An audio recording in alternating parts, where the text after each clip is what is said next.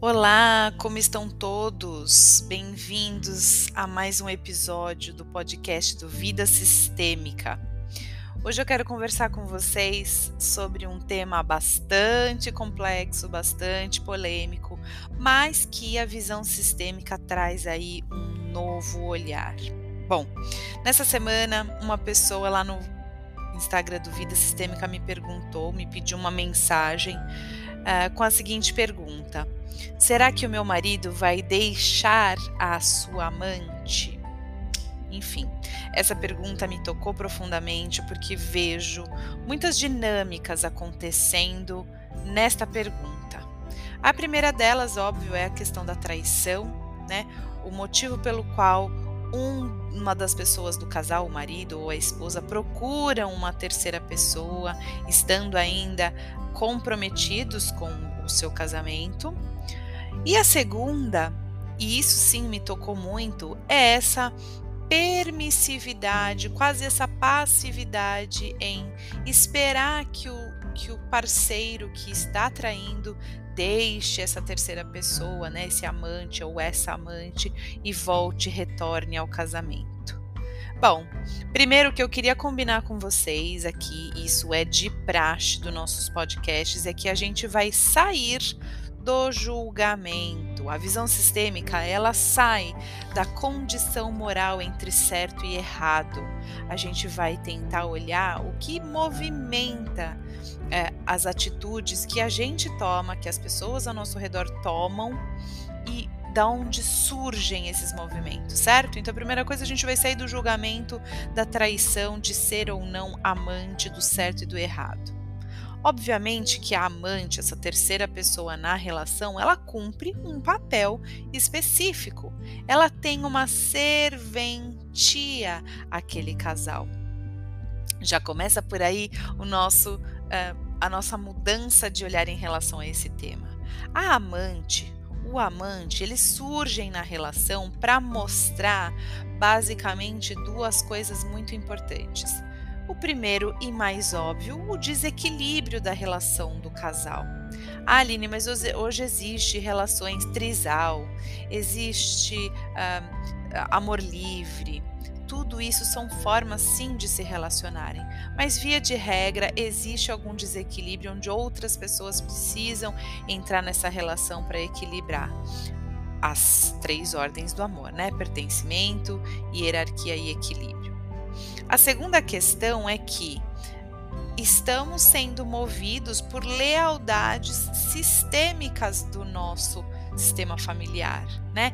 Então, nos colocarmos como amantes ou termos uma amante, né, procurarmos uma terceira pessoa para nossa relação, mostra também lealdades sistêmicas de como papai fez, como mamãe fez, como papai sustentou, mamãe sustentou, ou também das pessoas que foram excluídas, dos amantes dos do papai e da mamãe, que nós, como filhos, representamos, já que foram excluídos aí, não tiveram o seu lugar dentro do sistema reconhecido. Então, vira aí um vucu-vucu, vira ninguém mais sabe da onde que está chegando aí essa terceira pessoa na relação. Bom, e aí é, existe o constelador queridíssimo, maravilhoso, que vocês podem sim estudar, psicólogo chama Juan Garriga. E ele escreveu um livro que, que tem o nome O Amor que Nos Faz Bem quando um e um somam mais que dois.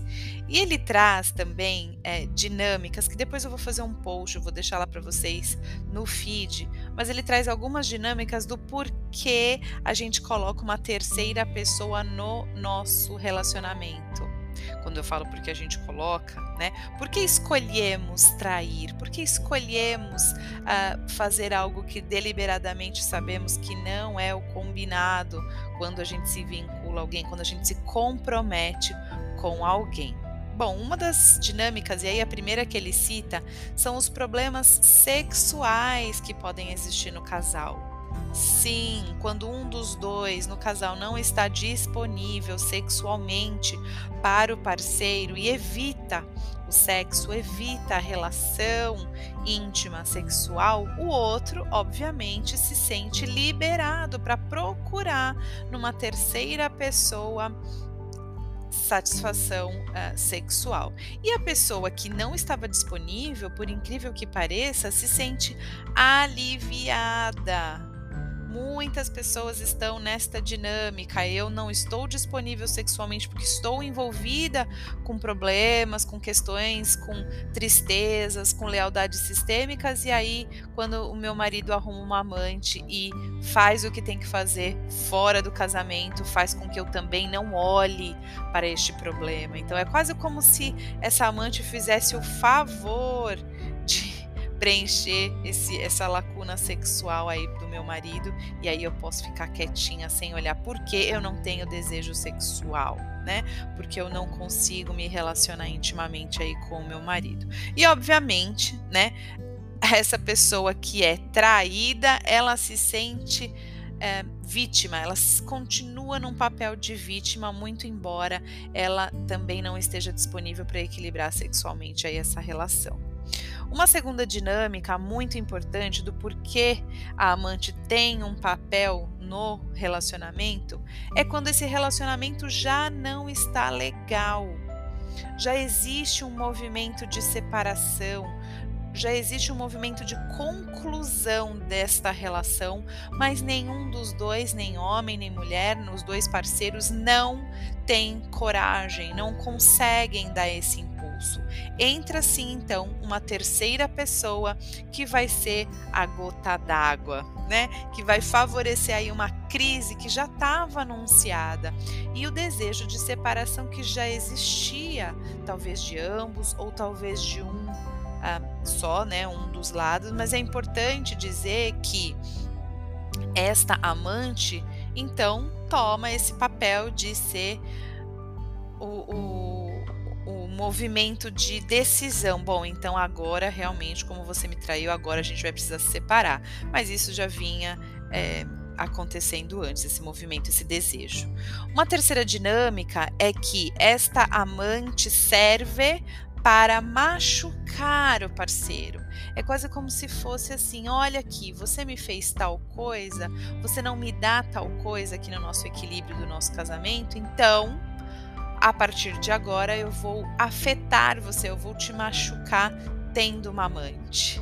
É como se fosse aí é, uma compensação desequilibrada, talvez nem por uma outra traição que aconteceu, mas por uma mágoa, por alguma uh, uh, traição nos negócios, uma traição familiar, qualquer outra dinâmica que tenha acontecido que criou aí um sentimento de desequilíbrio, o outro, em vez de compensar, uh, a favor, com pensar no lado positivo, ele vai então descontar arrumando um, um amante e aí realmente a relação vai por água abaixo.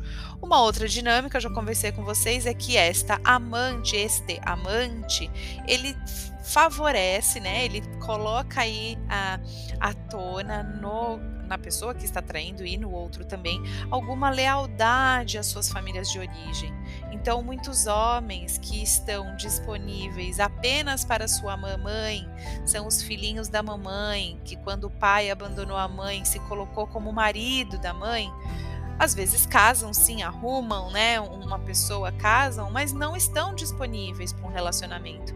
E aí é fácil trair a sua esposa com várias outras, né? Porque ele não está nem casado com a própria esposa, então isso para ele é algo realmente sem valor. Ele está assim vinculado com a mamãe ainda.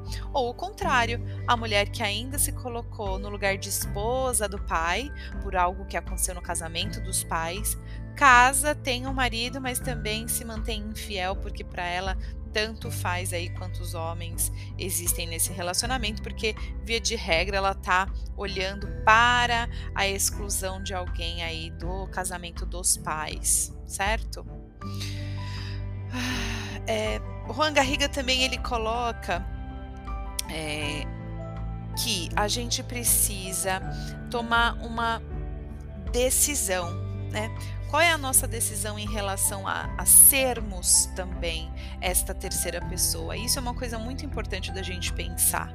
Nós estamos olhando a questão da amante pelo, pela dinâmica do casal, mas e eu? Porque eu me coloco como amante dentro de um relacionamento? Porque eu me coloco à disposição deste relacionamento?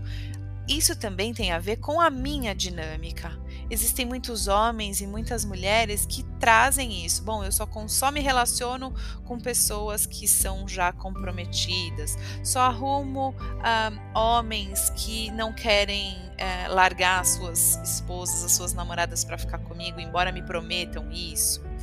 E isso mostra muito também da sua indisponibilidade amorosa como amante, então é quase como se você também não quisesse nada sério mesmo, e aí fica muito mais fácil culpar essa dinâmica quando algo não dá certo, porque você tem a escolha de, olha, aqui eu não vou me comprometer, aqui eu não vou me relacionar enquanto você ainda estiver comprometido. Eu vou buscar alguém que esteja disponível para o vínculo.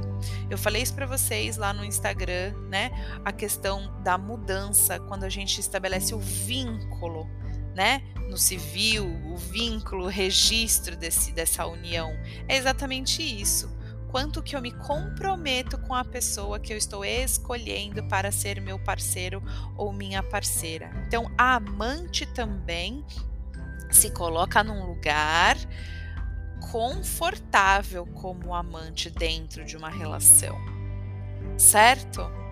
Bom, então vamos lembrar, quando a gente sai do julgamento do certo e do errado, da moral, a gente consegue olhar para a amante ou o amante e essa dinâmica da traição através de uma outra postura, da postura sistêmica, onde a gente entende que estamos todos emaranhados, todos envolvidos com dinâmicas, com a história dos nossos ancestrais e aqui, via de regra, com o casamento dos nossos pais, com a relação que vivemos e que aprendemos do relacionamento dos nossos pais. E aí todas as dinâmicas podem é, é, derivar disso, como eu me coloco perante o meu parceiro, minha parceira, como eu me coloco perante a fidelidade e o compromisso, o vínculo, e quando eu me coloco como amante, também o que isso traz à tona. Eu estou realmente disponível buscando uma pessoa que esteja livre, ou é mais fácil me colocar no papel de vítima? E ficar esperando essas migalhas que este homem ou esta mulher tem para me dar. Bom, espero que vocês tenham gostado. Ficou um podcast grande, é muita coisa para ser dita. A gente continua nesse tema. Espero vocês lá no Instagram, arroba Vida Sistêmica. E continuamos por aqui num outro momento. Um beijão, até!